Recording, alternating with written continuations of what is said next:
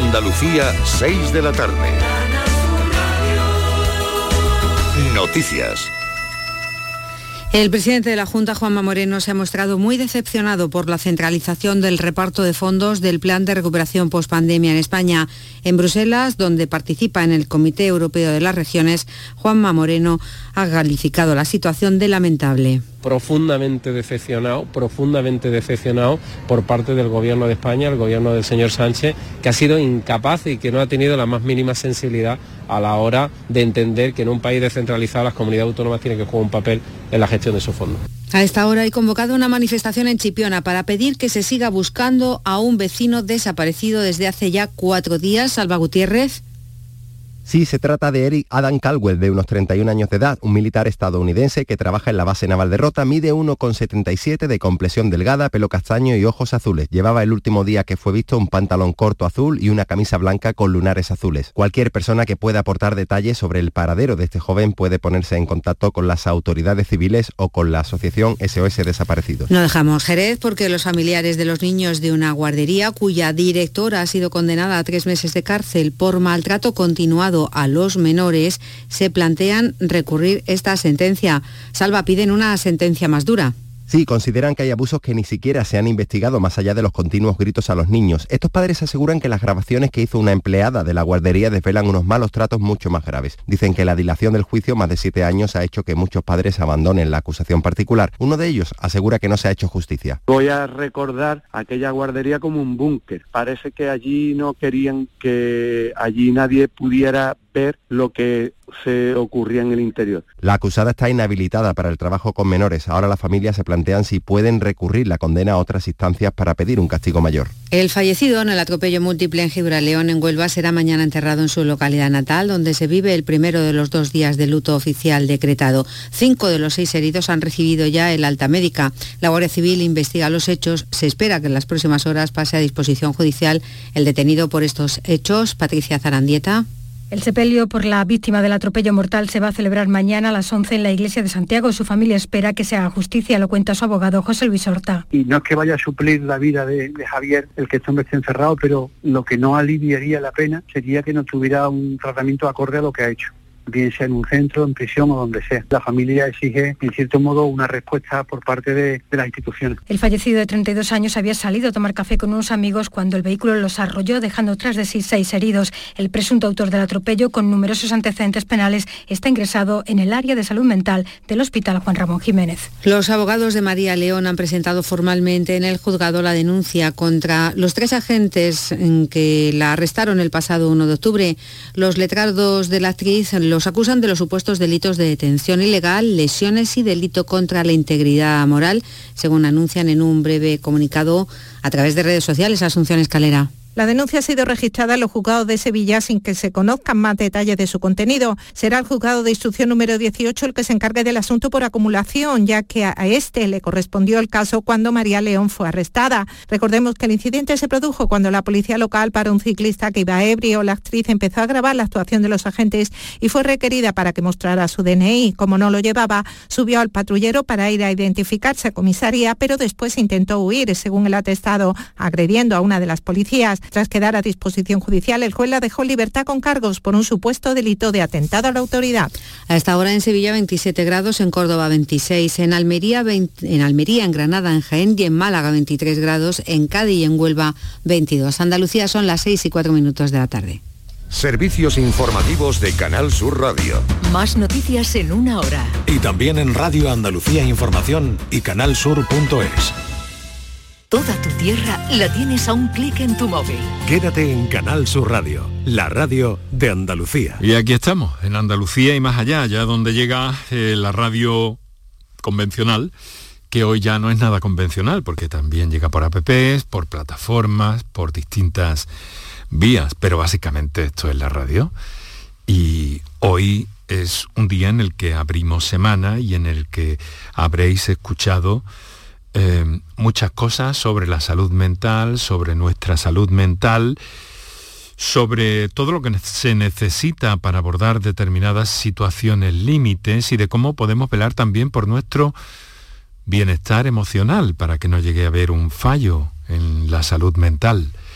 Lo digo todo esto porque sabéis que es un concepto, una idea, una realidad que buscamos no necesariamente en fechas como esta, pero sí a lo largo de todo el año y en toda nuestra programación.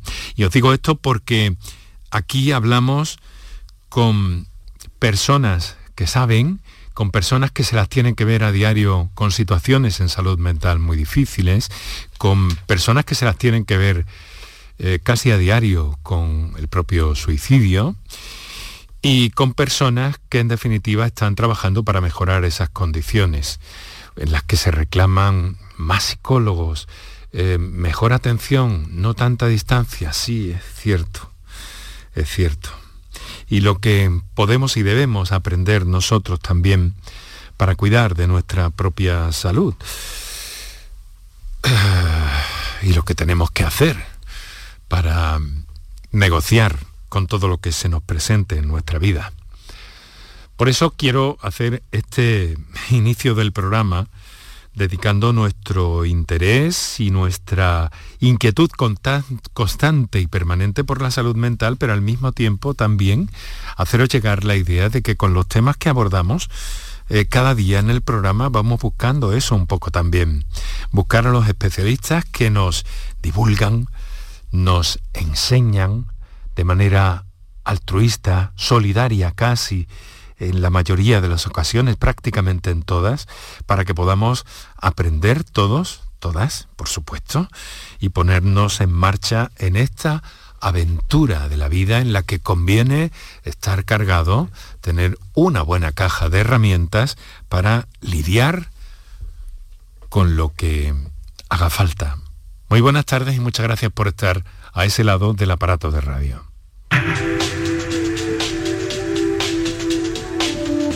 Canal Sur Radio te cuida.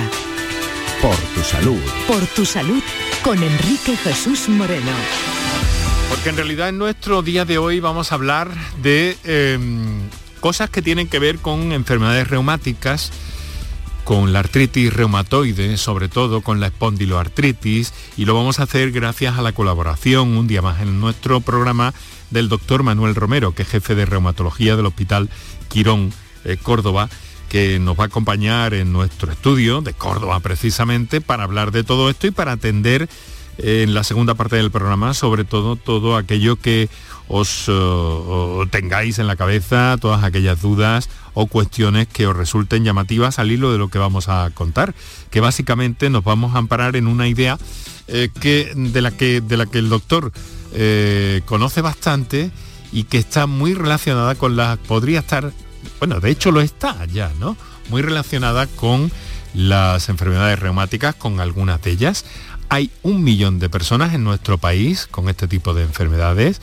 Lo dice eh, también la Fundación Española del Aparato Digestivo, que la microbiota intestinal, es decir, la flora bacteriana, por entendernos eh, rápido, eh, pues puede ser determinante en el desarrollo y evolución de eh, las enfermedades del aparato digestivo, que tienen a su vez una estrecha vinculación con la aparición de enfermedades reumáticas autoinmunes. Y conoceremos también qué es el concepto de enfermedades eh, inmunodependientes. Pero naturalmente esto nos llama la atención en el programa de hoy porque hace poco hemos visto cómo también el cerebro y el intestino están muy, muy relacionados y sobre eso se investiga y se está llegando a conclusiones importantes. Al final de la rambla me encontré con la negra flor que creció tan hermosa es su tallo enfermizo. ¿Dónde vas negra rosa? Me regalas tu amor. Que tu culpa fuera solo por mi culpa. Que mi culpa fuera solo por amor. Que los besos flores negras de la rambla son. O de un rincón. Bueno, menudo, menudo dueto forman estos dos eh, Santiago Serón por un lado y Fito por otra, que es eh, la música para las transiciones que nos ha pedido nuestro invitado en este programa, doctor Manuel Romero. Muy buenas tardes, muchas gracias por estar con nosotros un día más. Muchas gracias a ti y a, todos los andaluces. Y, nada, yo aquí encantado de venir siempre que, que, me reclames aquí a Canal Sur para compartir un rato y sobre todo fomentar en la medida de lo posible ¿no? la salud, que es nuestra misión para, que aquellos pacientes, sobre todo en mi caso con enfermedades reumáticas, pues puedan afrontarla lo mejor posible, ¿no? Y que más también lo que, lo que tú has dicho, lo importante que está relacionado también la flora intestinal, la inflamación intestinal con, la, con el cerebro también incluso, que hoy es el Día de la Salud, ¿no? Me parece, una, me parece una, un, vínculo um, tan interesante como inquietante al mismo tiempo, ¿no? Inquietante por lo desconocido que hasta ahora poco resulta y que muchas veces también investigadores que están en esto dicen, los neurólogos, la mayoría no quieren entender esto, no quieren darse cuenta. Sí, Curioso. yo creo que cada vez que hay más, más relación incluso en lo que se llama la neuroinflamación, ¿no? que, está también relacionada con una de nuestras enfermedades como la fibromialgia o el síndrome de sensibilidad central, esos mecanismos de producción, relación eje intestino eh, cerebro, pues eh, sin que, no es nuestro tema de hoy, pero sí realmente también hay, que sí, bueno, vamos a centrarnos en eso, sobre todo eh, espondiloartritis, artritis reumatoide, algunas otras también, el lupus tiene también relación con todo esto. Y naturalmente que nuestros oyentes saben que tienen como cada día, como cada tarde, líneas suficientes para intervenir en el programa, para consultar lo que les parezca oportuno. En notas de voz el 616-135-135 y los teléfonos para la intervención en directo 955-056-202 y 955-056-222.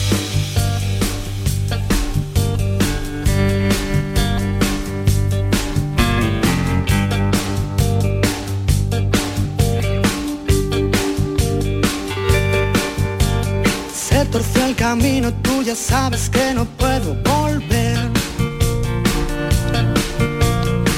Son cosas del destino, siempre me quiere morder. Doctor, eh, ¿te gusta Fito y los Fitipaldi? Me gusta mucho, Fito.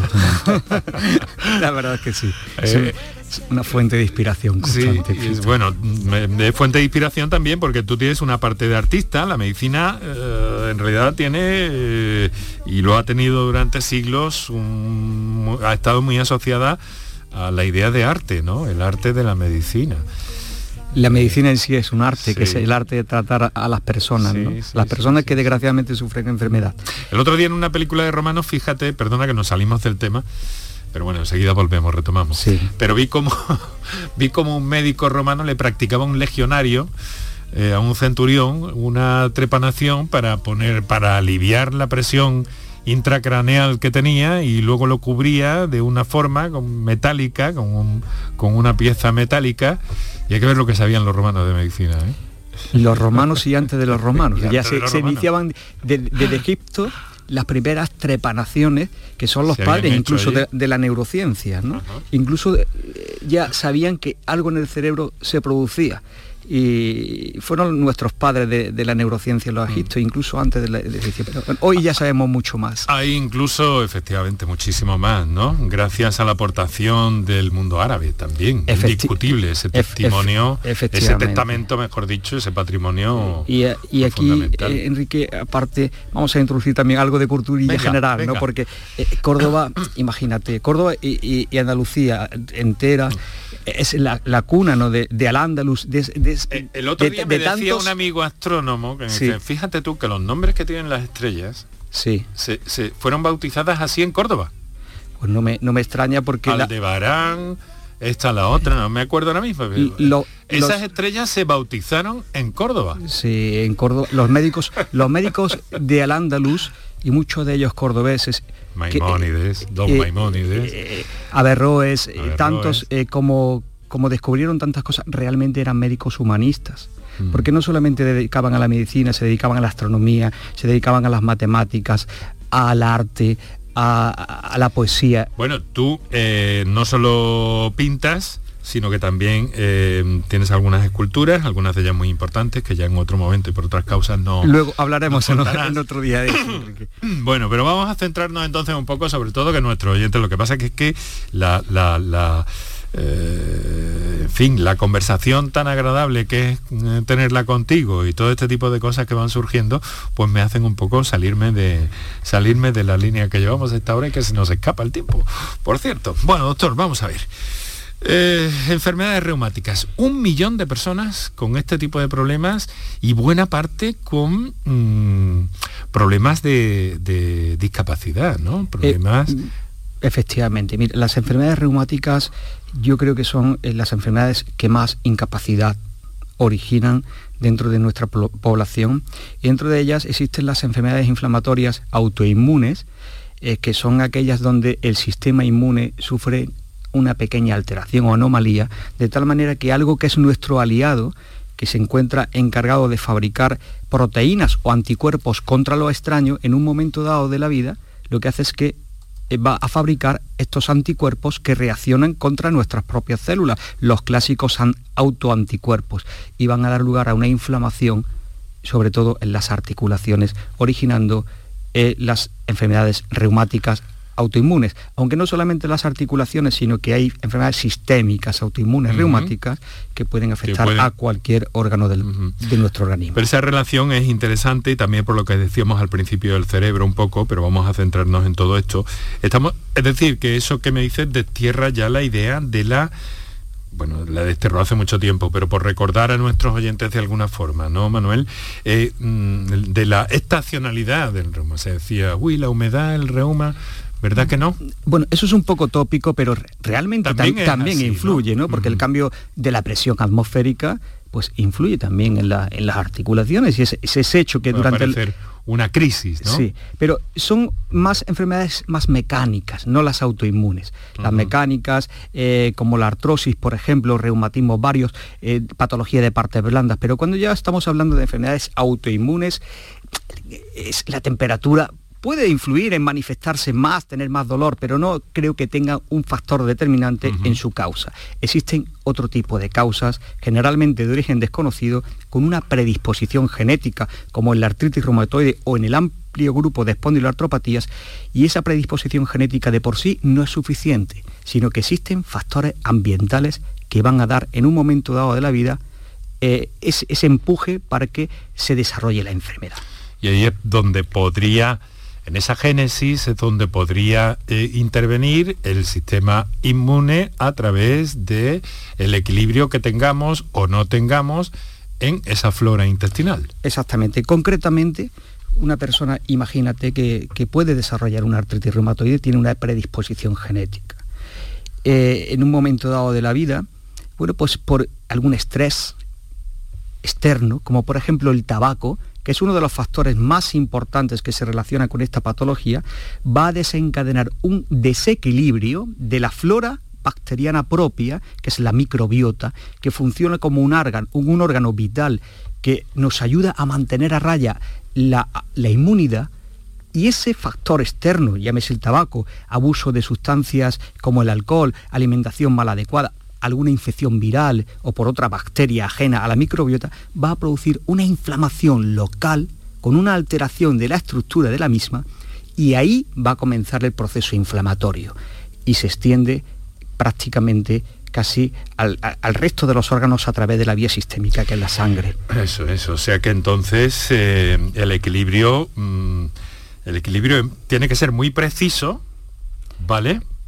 Porque a, la larga nos va a repercutir en todo. Eh, eh, quiero decir, incluso a este nivel emocional que hemos empezado comentando al principio, ¿no? En nuestro propio equilibrio emocional y por tanto eh, puede tener que ver también con una preocupación y posteriormente, ojalá que no, pero estamos hablando de esto, en un problema de salud mental. Totalmente. Mira, hoy en día la vida que llevamos, desgraciadamente, sometido a un estrés, a una exigencia personal, a una autoexigencia muchas veces impuesta por factores externos y otras veces por nosotros mismos, cultural, ¿no? Son, es un factor determinante para alterar también el equilibrio de la microbiota.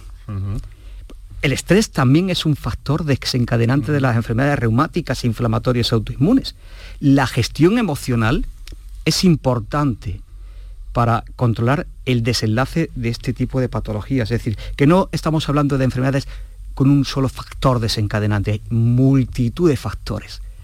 Es importante tratar a la persona como algo holístico, algo integral, no solamente en el aspecto físico, sino también emocional y valga que hoy es el día de la salud mental. Sí, estamos en esa clave de alguna forma, sí, desde luego. Eh, pero básicamente luego está eso, el dolor, las circunstancias. Manuel, antes de que hagamos una pequeña pausa, eh, dime... Em, ¿Cómo se combate esto desde la medicina? Porque sí es cierto también que en las últimas décadas, hombre, se han podido hacer algunas cosas importantes, ¿no? Por supuesto. No podemos combatir la genética, porque el que tiene una predisposición la va a tener, pero sí la forma de cuidar ahora mismo en este caso, que es de lo que estamos hablando, la microbiota. ¿no? ¿Cómo se cuida la microbiota? Y la microbiota tanto oral, con una buena higiene bucal. También Eso ese factor fundamental. También un desequilibrio de la microbiota oral va a ser un factor determinante en algunas patologías como la artritis reumatoide. Pero sobre todo la intestinal, que es la más importante, una dieta eh, adecuada. La dieta adecuada, la más importante y la que más beneficios ha demostrado es la dieta mediterránea. Una dieta rica en legumbres, una dieta eh, que utiliza las verduras, utiliza la fruta, utiliza el aceite de oliva virgen extra, una dieta que no abusa de los azúcares, una dieta que no abusa de los fritos ni de las carnes rojas, más del pescado. Todo eso va a ayudar a mantener una eh, flora intestinal adecuada. Es muy importante también excluir, excluir ya algo que no se lleva, es el tabaco. El tabaco hay que, tener en cuenta que no solamente afecta al pulmón, sino que afecta a otros órganos, incluso a la microbiota.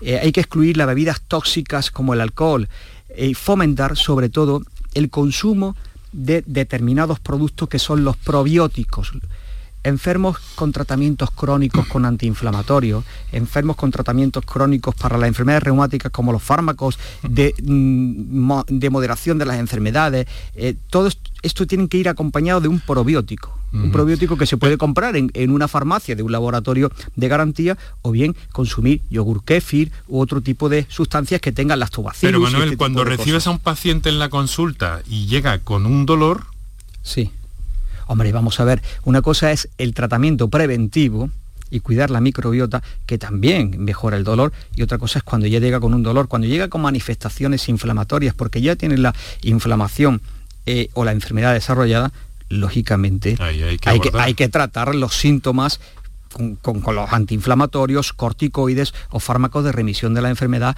o ya tratamientos biológicos, que gracias a Dios, bueno, pues estamos avanzando mucho en este campo. Y es donde yo iba, que se, que se habían producido una auténtica, me atrevo a decir, que revolución en, la, aparición de, este tipo de medicamentos, ¿no? Sí, Enrique, te, lo voy a explicar. El tratamiento biológico es la gran revolución eh, que se han dado en los últimos años en el campo de la reumatología. El tratamiento biológico es simplemente es un fármaco que se produce en el laboratorio con productos biológicos, no sintéticos, y que va dirigido generalmente contra alguna sustancia, alguna interluquina eh, que interviene en la inflamación directa. Por ejemplo, y te lo voy a explicar, en la espondiloartritis es típico que se produzca una proliferación de células que liberan la interluquina 17. La interluquina 17 está implicada en la inflamación del órgano que se inflama en la espondilartritis, que son las entesis. Es la zona de naulión del, tendón en el hueso.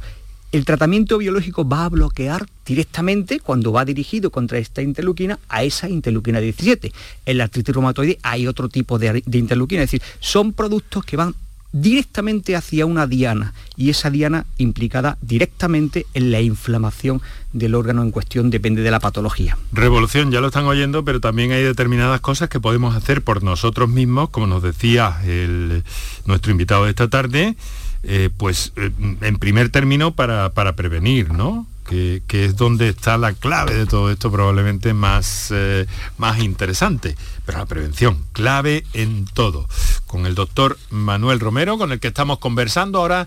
Si te parece, doctor, vamos a hacer un, un pequeño paréntesis. Vamos a recordar a nuestros oyentes qué teléfonos tienen disponibles y les damos también un par de minutos a nuestros anunciantes. Para contactar con nosotros puedes hacerlo llamando al 95 50 56 202 y al 95 50 56 222 o enviarnos una nota de voz por WhatsApp al 616 135 135. Por tu salud en Canal Sur Radio. La mañana de Andalucía con Jesús Vigorra es tu referencia informativa de las mañanas de Canal Sur Radio. Desde bien temprano, desde las 6 de la mañana, te cuento toda la información de cada día, las cosas que te interesan y que te afectan. Analizamos la actualidad en la tertulia, te ayudamos con tus problemas y buscamos el humor y el entretenimiento que te gusta. Ya ves, lo mejor para nuestra gente. La mañana de Andalucía con Jesús Vigorra. De lunes a viernes desde las 6 de la mañana. Más Andalucía, más Canal Sur Radio. El otoño llegó y vas a decir no a la subida de luz. Ahora ilumina tu hogar noche y día consumiendo tu propia energía y ahorra hasta el 90% en tu factura de luz gracias a nuestras baterías premium. Instalaciones garantizadas 25 años. Pide ya tu estudio gratuito en el 955 44 11 o socialenergy.es y aprovecha las subvenciones disponibles. La revolución solar es Social Energy. Mano de santo limpia la ropa, mano de santo limpiar salón, mano de santo y en la cocina, en el coche, en el Mano de santo para el hotel, mano de santo para el taller. Mano de santo te cuida, mano de santo te alegra la vida. Mano de santo, mano de santo, ponte a bailar y no limpies tanto. Mano de santo, mano de santo, ponte a bailar y no limpies tanto. Seguramente el mejor desengrasante del mundo. Pruébalo. El resumen de la jornada con la última hora del deporte, la economía y el análisis lo tienes en el Mirador de Andalucía. De lunes a viernes desde las 7 de la tarde con Natalia Barnés. Canal Sur Radio, la radio de Andalucía. Enrique Jesús Moreno, por tu salud en Canal Sur Radio. Para contactar con nosotros puedes hacerlo llamando al 95 50 56 202 y al 95 50 56 222 o enviarnos una nota de voz por WhatsApp al 616 135 135. Por tu salud en Canal Sur Radio.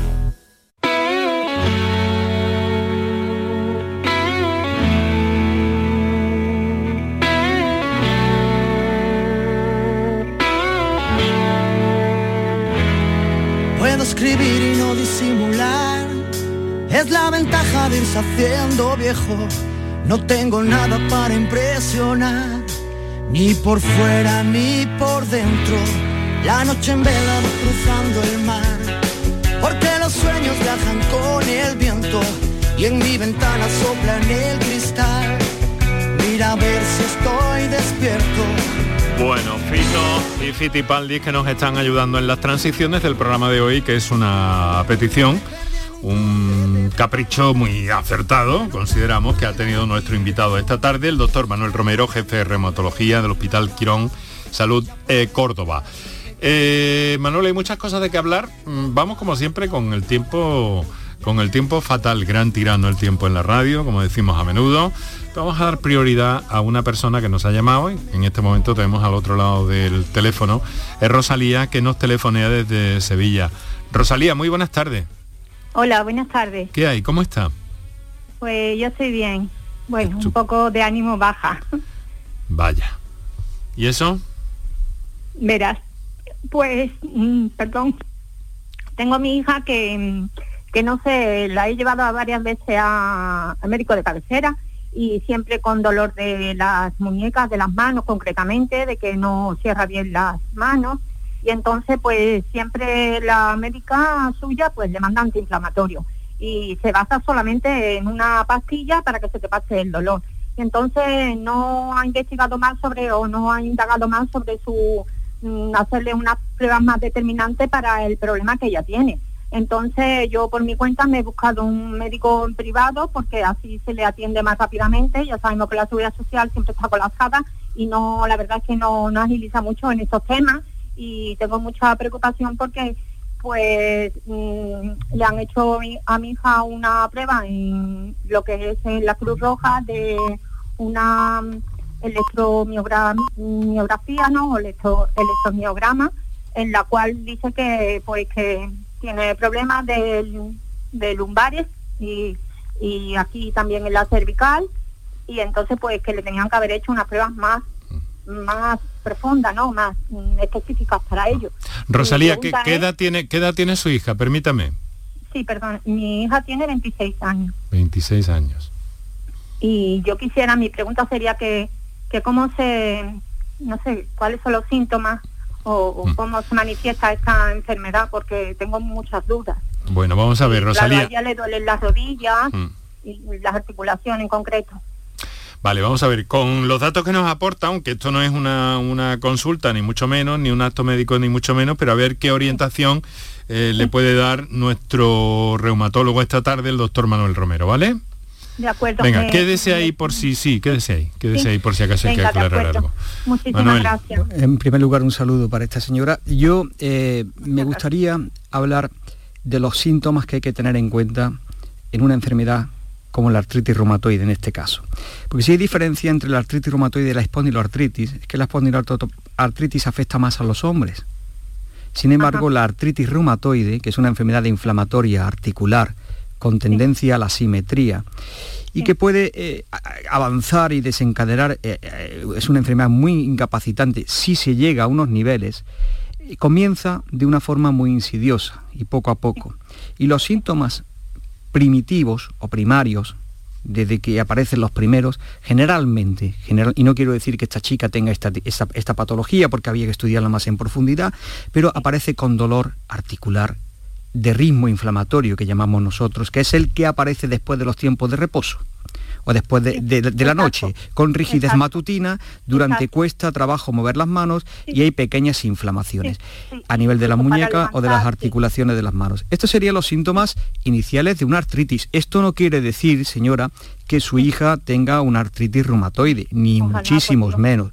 Lo que sí es verdad que debe de ponerse cuanto antes en manos de un reumatólogo para que le inicie el estudio que seguramente, eh, bueno, seguro no, está capacitado absolutamente para hacer un diagnóstico precoz porque la clave de la artritis reumatoide o de la espondiloartritis es el diagnóstico precoz porque se conoce que hay una ventana de oportunidad de tratamiento donde mientras antes se instaure el tratamiento, en el caso de que se confirme que es una artritis reumatoide de inicio precoz, en este caso, porque puede ser otro tipo de patología, pues el tratamiento precoz va a prevenir un daño futuro irreversible. Y espero que no, que no sea esta enfermedad la que tenga su hija, ni muchísimo menos, pero bueno, lo que tiene que hacer es ponerse en manos de un reumatólogo lo antes posible. Sí, ella tiene cita ya, perdone, pero, mm, o sea, eh, mm, ¿cuáles son los síntomas?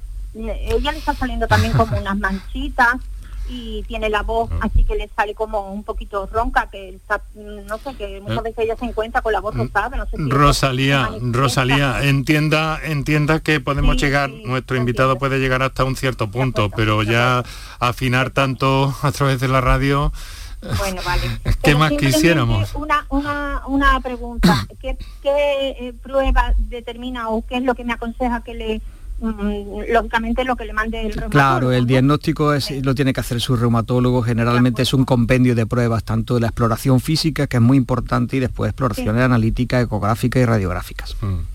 Vale, Bueno, Rosalía. Hicieron un análisis, análisis y dice que salieron bien lo que eran los, mm, no sé, los todas las pruebas reumatológicas. Lo, lo importante es que está, lo importante es que está eh, metida en ese proceso Sí, sí, y ya, claro, pero lo quiero adelantar lo máximo posible. Sí, pero mm, vamos a ver que todo tiene un tiempo también, querida amiga. Me va a permitir que buscando un poco de equilibrio en nuestras vidas, en una jornada como la de hoy, la invite a pensar de una forma eh, más positiva.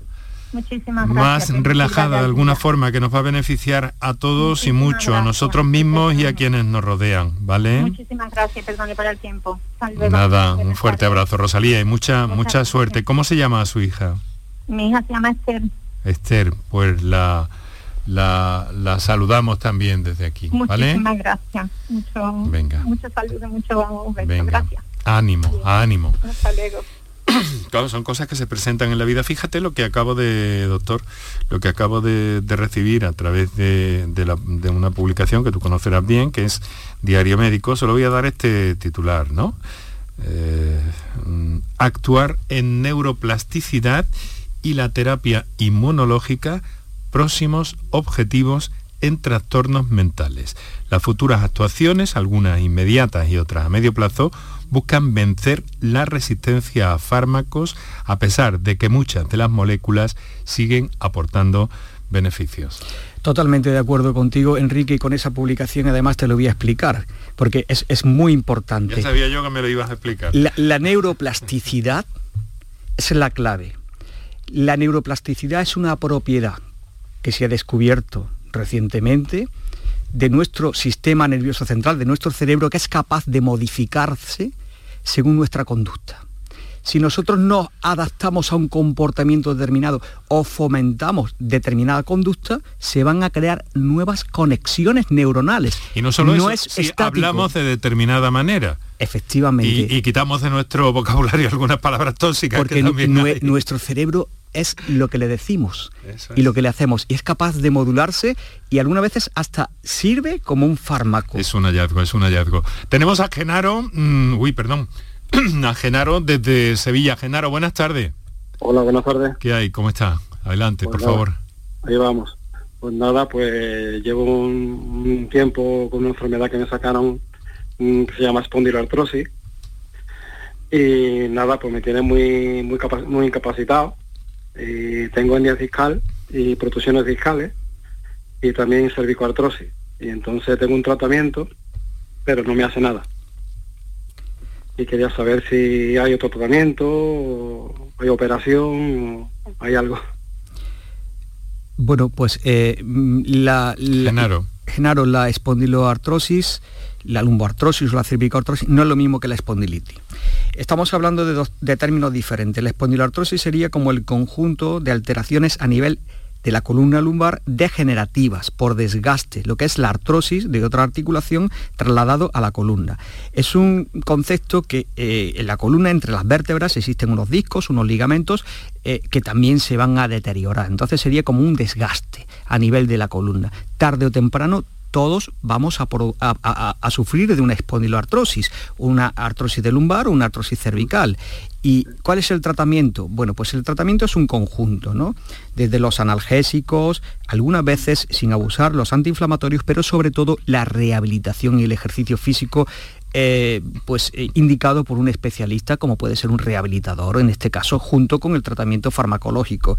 Es decir, que no es un solo tratamiento con analgésicos, sino que hay que complementarlo con medidas posturales, con ejercicio físico de mantenimiento, es decir, que es un tratamiento más complejo. Y si es más acentuado el dolor, existen técnicas de reumatología intervencionista que habitualmente las practican en las unidades del dolor, donde hay, son infiltraciones en las carillas articulares, epidurales, etcétera, para aliviar la sintomatología. ¿Eh? Pues- Ánimo, ¿no? Ánimo, bueno, me mandaron que hiciera natación y aquagym, pero la verdad que, que no, no puedo, porque cuando lo hago al día siguiente o dos días me, que me pego sin, sin poder moverme, Mm, tengo mareos también, entonces pues ahí estamos. Pero bueno, vamos a estar esperando ahora a que me llame el- la unidad de columna que me han mandado, la unidad de columna. Vale. Hay que, hay que buscar el ejercicio adecuado probablemente, ¿no, doctor? Hay que buscar el, el ejercicio con el que uno está a gusto, con el que uno está contento y que además le viene bien. Eso es, es muy importante, mm, Genaro. ¿eh? Ah, muy bien. Venga. Pues nada, Venga, mucho ánimo, mucho ánimo. Hasta luego. Eh, son las 6 de la tarde y casi 40 minutos en este momento, una tarde espléndida, por cierto, un poquito bochornosa en algunos puntos de Andalucía. Eh, Manuel, doctor Romero, quiero eh, presentarte y saludar a una persona eh, que, que, ha vivido muchos años y vive muchos años con una artritis reumatoide eh, que está muy eh, vinculada a asociaciones de pacientes, en concreto a la Asociación con Artritis de Alcorcón, en la capital de España, y que es Esther Chapero. La tenemos al otro lado del teléfono. Esther, muy buenas tardes. Buenas tardes a todos. Encantado, de saludarla. Digo que la, artritis reumatoide ha estado desde, desde bueno, no desde los primeros años de, de vida, pero sí desde, la, desde su juventud presente en su vida, ¿no, Esther? Sí, sí, así es. Eh, yo comencé, bueno, comencé a tener síntomas y también el diagnóstico no tardó mucho en llegar, por lo menos sí el diagnóstico de una enfermedad inflamatoria reumática eh, a los 18 años. Y a partir de ahí, em, ¿qué pasó? Cuéntenos, Esther. Sí, bueno, yo comencé teniendo síntomas muy agudos, eh, no siempre se presenta de esta misma forma eh, este, esta enfermedad o este tipo de enfermedades, las artritis en general, pero sí, en mi caso eh, tuve síntomas muy agudos y en menos de un mes eh, tenía inflamación severa en la mayor parte de las articulaciones pequeñas y grandes del cuerpo. Entonces, bueno, yo estaba, estaba yendo al instituto, como es lógico, por la edad que me correspondía y, cada vez tenía más dificultades para poder caminar, especialmente por la mañana para poder ir al instituto. Y poco a poco pues se fueron sumando cada vez más articulaciones hasta el punto de llegar a, bueno, a depender plenamente de los cuidados de mi madre para vestirme, incluso para mm, tareas básicas como comer o poderme asear. Entonces, bueno, como fue un, un comienzo muy, pues muy agudo, sí que eso aceleró, por otro lado, bueno, la, ventaja que tiene eso es que aceleró eh, el diagnóstico, por lo menos sí, de una enfermedad autoinmune eh, y reumática, inflamatoria, eh, por lo tanto se pudo tratar desde el comienzo con los tratamientos que había antes, que no son los tratamientos de los que disponemos ahora, no, son, no tienen, claro, la, efectividad de los nuevos tratamientos. ¿no? Pero ¿Y ahora, cómo, ahora cómo está, Esther? Pues justamente ahora estoy en un buen momento, estoy con un, con un tratamiento, bueno, de, forma recientemente, hace unos meses nada más, un nuevo tratamiento, que, la verdad es que me está, me está controlando muy bien la inflamación y, en ese sentido, pues muy bien, la enfermedad está bastante controlada, lo que sí cuento ya pues es con, varias secuelas, eso sí. Eh, claro, secuelas que le han impedido algunas cosas durante su vida, ¿no? Sí, así es. Eh, bueno, yo tuve que dejar de trabajar en lo que estaba realizando porque debido sobre todo en especial a las secuelas de mis manos, pues no podía, no podía realizarlo. Tampoco, eh, bueno, al final lo que yo había estudiado, yo estudié Magisterio de Educación Física, eh, tampoco, bueno, era lo mejor, sobre todo por el tema de, de las defensas, ¿no? Porque estuve trabajando cuatro años en un colegio, pero enfermaba muy continuamente y cada vez que acogía una, infección me daba un, brote, ¿no? Entonces los tratamientos dejaban de funcionar y al final tuve que, tuve que dejar de hacer eso. Ahora en la actualidad me dedico a ayudar a otras personas que tienen artritis o espondiloartritis desde, desde mi delegación de Alcorcón de, con artritis. Sí. Y, bueno, y, también estoy trabajando eh, como, como administrativo. Ajá. Eh, Esther, em, unas asociaciones de pacientes, y esta en concreto, y algunas otras que hay, desde luego muy activas, ¿no? ¿Cuál es la, principal demanda en este momento eh, por parte de estas asociaciones, en este caso la que usted representa, claro? Sí, bueno, pues eh, la principal demanda, yo creo que bueno, la, la, mayor parte de la gente que nos llama, nos llama desde un diagnóstico inicial, y con muchos miedos, ¿no? muchas incertidumbres, eh, tanto a la evolución de la propia enfermedad como al comienzo de, los fármacos que se utilizan para poderla controlar. Entonces, mm, yo creo que, esa, labor es, muy importante en este caso, ¿no? el poder eh, estar en contacto con otras personas que tienen la enfermedad, incluso una enfermedad de larga evolución, y, que están tomando fármacos desde hace mucho tiempo y bueno, pues que tienen una, tienen una, evolución mm, bueno, bastante buena, ¿no? eh, y que eso, bueno, yo creo que esperanza a las personas de un reciente diagnóstico. Y luego, por otro lado, pues también se solicitan algunos servicios, como por ejemplo el de, el de psicología, ya que son bueno, pues eh, ese es algo importante, ¿no? Tratar también el tema emocional en este tipo de, enfermedades y muchas veces pues tenemos un difícil acceso a un tratamiento un poco más eh, multidisciplinar, ¿no? Que es lo que siempre intentamos, bueno, pues, eh, pues solicitar, ¿no? Y, cubrimos un poquito pues esas, esas, mm, esas, esa parte ¿no? que, escapa ya un poco de lo que es la consulta con el reumatólogo. Bueno, en cualquier caso, mm, hombre, es cierto que también en las asociaciones de pacientes se está haciendo una tarea ingente de apoyo, de sustento, de orientación para estas personas que ya eh, cuando, cuando llegan a ustedes a las asociaciones ya llevan algo ganado, ¿verdad? Ya eh, no es como hace mm, algún tiempo, sino que las organizaciones de pacientes están muy, muy, muy activas y dando cobisco, pues claro, a todo aquel que, llama a sus puertas. Esther, le quiero agradecer que haya estado con nosotros para hacernos llegar su testimonio y, en fin, la importancia que esto tiene en este momento. Y, en fin, que seguimos eh, pendientes en este programa de todo lo que tiene que ver con las enfermedades reumáticas, con estas y sobre todo en el campo de la prevención en el que nos gusta insistir en todas las áreas que tocamos en la medida de lo posible. Esther, Esther, muchísimas gracias por estar con nosotros. Eh, Esther, como les decíamos, Esther eh, Chapero, que es, eh, trabaja en la Asociación con Artritis de, de Alcorcón en Madrid y que nos ha acompañado estos minutos. Un saludo, Esther, muchísimas gracias. Muchísimas gracias a vosotros por dar visibilidad, información veraz y, bueno y actualizada como la que nos ha podido ofrecer el doctor Romero. Así que bueno, que muchísimas gracias a vosotros y que recordemos todos que este es el mes de la, de la artritis, la espondiloartritis es un mes para visibilizar, concienciar a la población y, y prevenir en lo posible la evolución de estas enfermedades. Muchísimas gracias. Un abrazo, Esther, muchas gracias.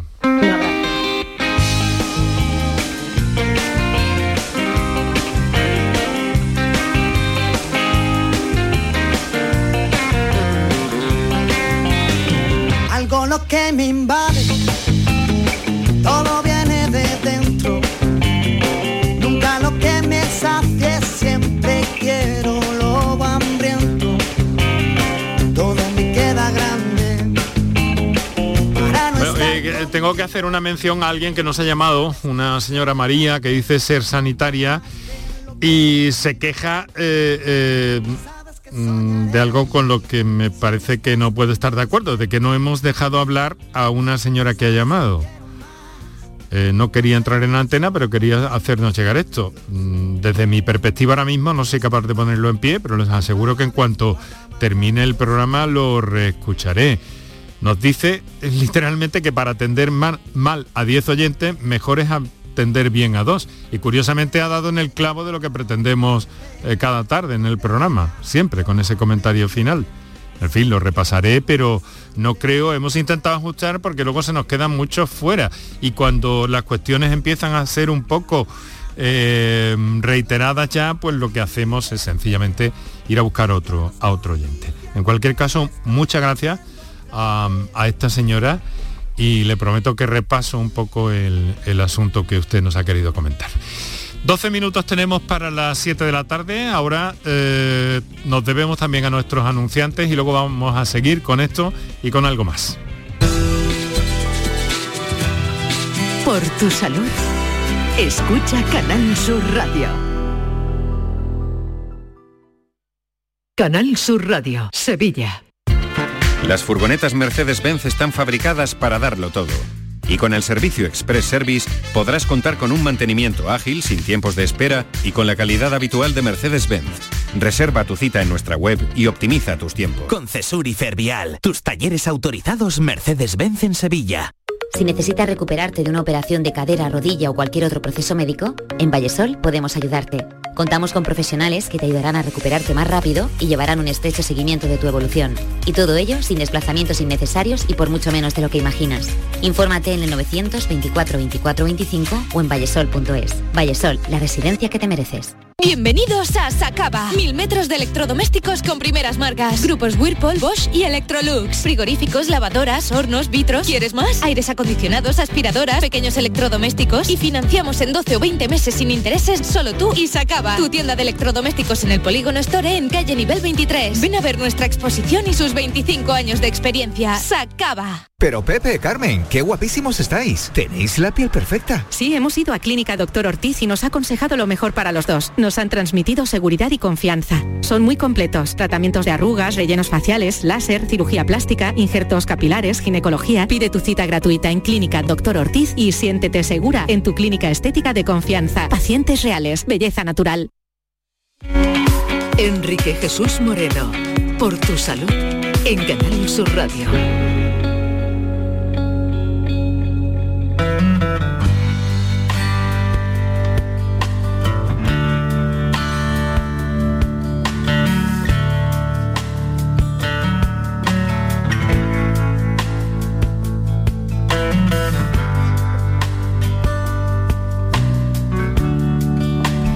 Es Suavita, a 10 minutos para las 7 de la tarde. Eh, estamos compartiendo en torno a las enfermedades reumáticas y estas enfermedades inmunodependientes y a la artritis reumatoide y, y algunas más y en otros momentos nos hemos centrado especialmente en algunas, pero hoy estamos haciendo un programa un poco un poco multiverso porque hemos y no podía ser de otra manera hemos hecho al principio referencias al Día de la Salud Mental, ¿no?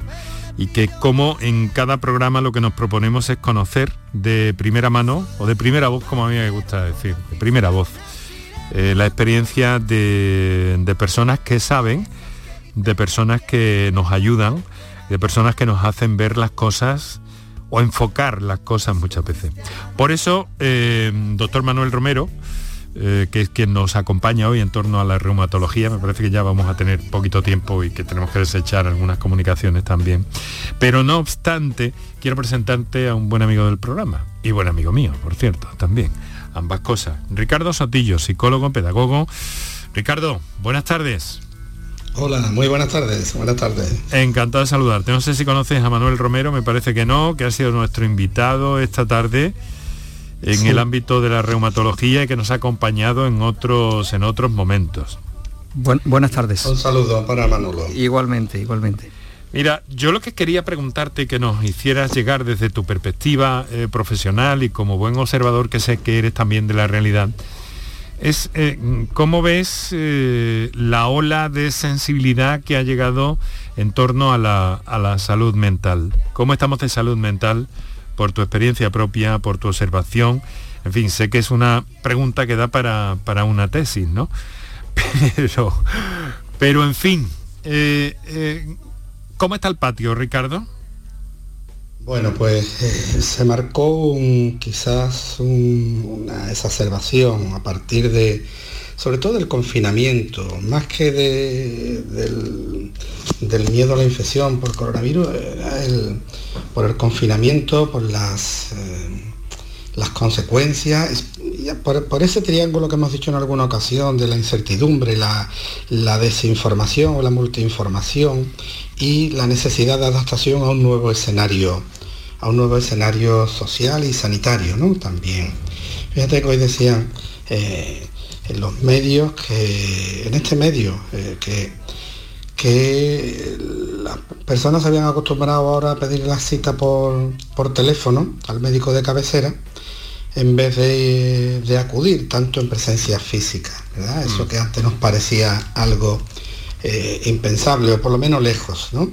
Y bueno, sí, se han incrementado algunos procesos de salud mental y, y quizás hayan aumentado en la, la gente joven, ¿no? Hay que poner el foco en, en la juventud, en este caso, me gustaría ponerlo, y se han se ha comentado, bueno, pues la sintomatología o han sido, ha servido como detonante, eh, como desencadenante, sobre todo de trastornos de tipo eh, neurótico, ¿no?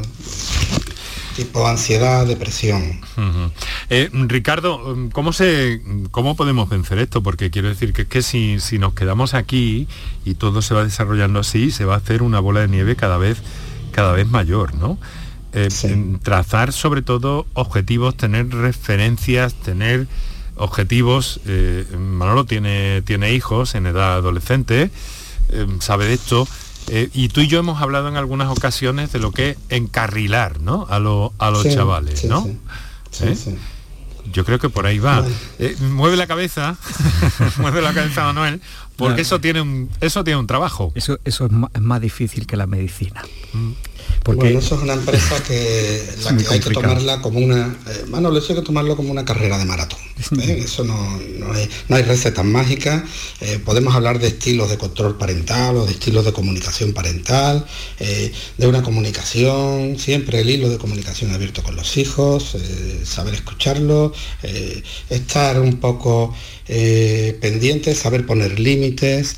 Eh, pero sobre todo para la prevención de los problemas de salud mental en los, jóvenes o de aquellas conductas que pueden desembocar en un problema de salud mental, como pueden ser las drogas, pues, o el acoso, mm. o cualquier otro factor de presión social, hábitos no, saludables y que van a configurar, van a conformar una personalidad desviada, pues eh, eh, ahí es importante, sobre todo la educación. El 80 al 90% es la educación.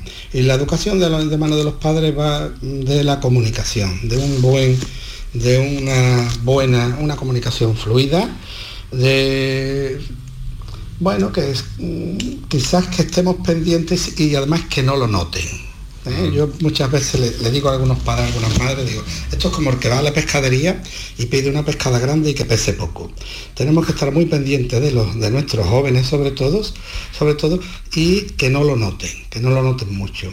Y siempre pues eh, la comunicación abierta. Hay muchas muchas de las desviaciones en la personalidad tienen que ver con, la, con el autoconcepto y gran, una, de las fuentes del autoconcepto es la opinión que los padres tenemos de los, de los jóvenes.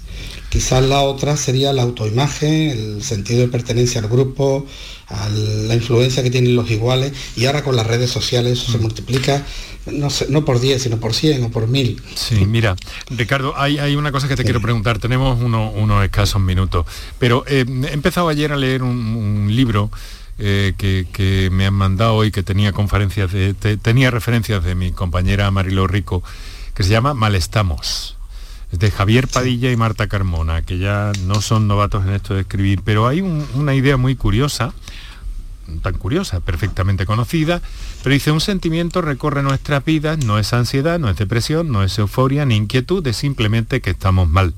Vivimos en sociedades que hablan de salud mental, pero que en realidad están hablando de un conjunto de conceptos entremezclados, desesperanza, cansancio, falta de expectativas, estrés, casi casi que llegan a apuntar a lo que, bueno, a lo que concluyó y sentenció eh, tu amigo Sigmund Freud, que llegó a decir que, que cuanto más se desarrolla una cultura, en el sentido de, bueno, en el ámbito de la civilización, más crece el malestar.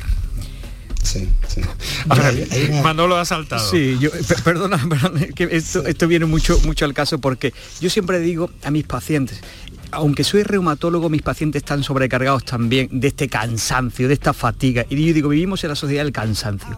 Esclavos muchas veces del, del sí me gusta, tenemos que dar esa talla para, para, que eh, los demás nos digan, sí puedes o sí me gusta. Yo soy muy enemigo de esto. Sí se puede, no todo. Se puede lo que se tiene que poder y hasta donde tienes que llegar, porque si no entramos en esa sociedad de la esclavitud del sí me gusta, que yo digo, y al final lleva al cansancio y a la depresión. No sé si está de acuerdo conmigo el, compañero. Sí, Sí, además, mira, hay una cosa curiosa.